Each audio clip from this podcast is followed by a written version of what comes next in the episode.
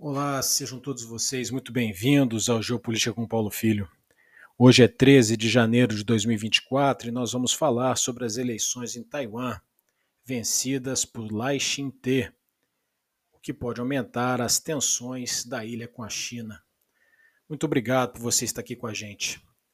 Lai Ching-te, conhecido como William Lai, venceu as eleições em Taiwan, tendo conquistado cerca de 40% dos votos válidos. Hu Yui, candidato do Partido Nacionalista do Kuomintang, obteve 33% dos votos, enquanto Ko Wen-je, candidato de uma terceira via que se opõe aos dois partidos tradicionais, obteve uma surpreendente votação com 26% dos votos.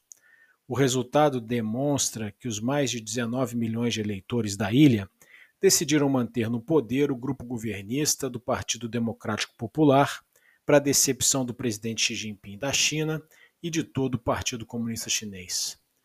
Lai, um médico com mestrado em Harvard, é o atual vice-presidente. Com a vitória, seu partido iniciará um inédito terceiro mandato consecutivo.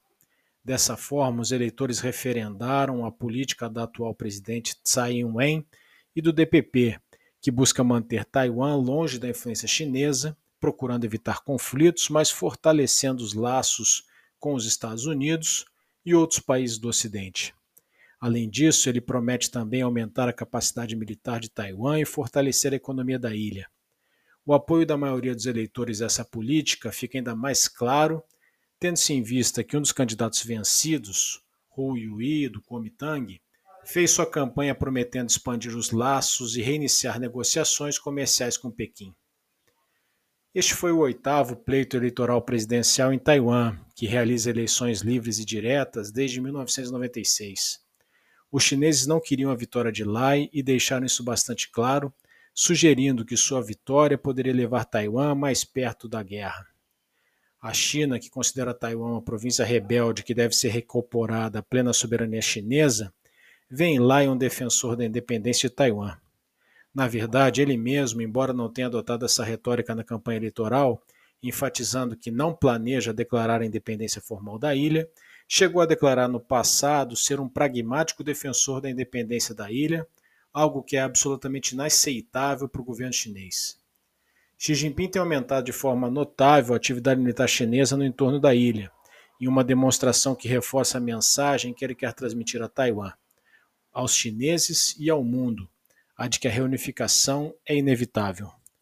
Taiwan é, Taiwan é uma ilha de grande importância geoestratégica, posicionada em um local fundamental para o comércio e para a segurança regionais, já tendo sido definida pelo general norte-americano Douglas MacArthur como um porta-aviões inafundável, ancorado internamente em frente à China. Por isso, seu destino está ligado à competição sistêmica em curso entre Estados Unidos e China. Nesse sentido, os Estados Unidos devem manter sua postura de ambiguidade, sem reconhecer seu governo como um ente soberano, mas mantendo o apoio militar e relações próximas. A vitória de Lai é sem dúvida um contratempo para Pequim. Sua política e atitudes no governo serão acompanhadas muito de perto por chineses e norte-americanos, bem como pelas demais potências mundiais. O mundo não pode ignorar o que acontece nessa pequena ilha, que está no centro do tabuleiro geopolítico global. Se você ouviu esse áudio até aqui, é porque esses assuntos de geopolítica e estratégia te interessam. Então, por favor, considere apoiar nosso projeto. As diversas formas pelas quais você pode fazer isso estão na descrição desse áudio. Até a próxima, pessoal. Tchau.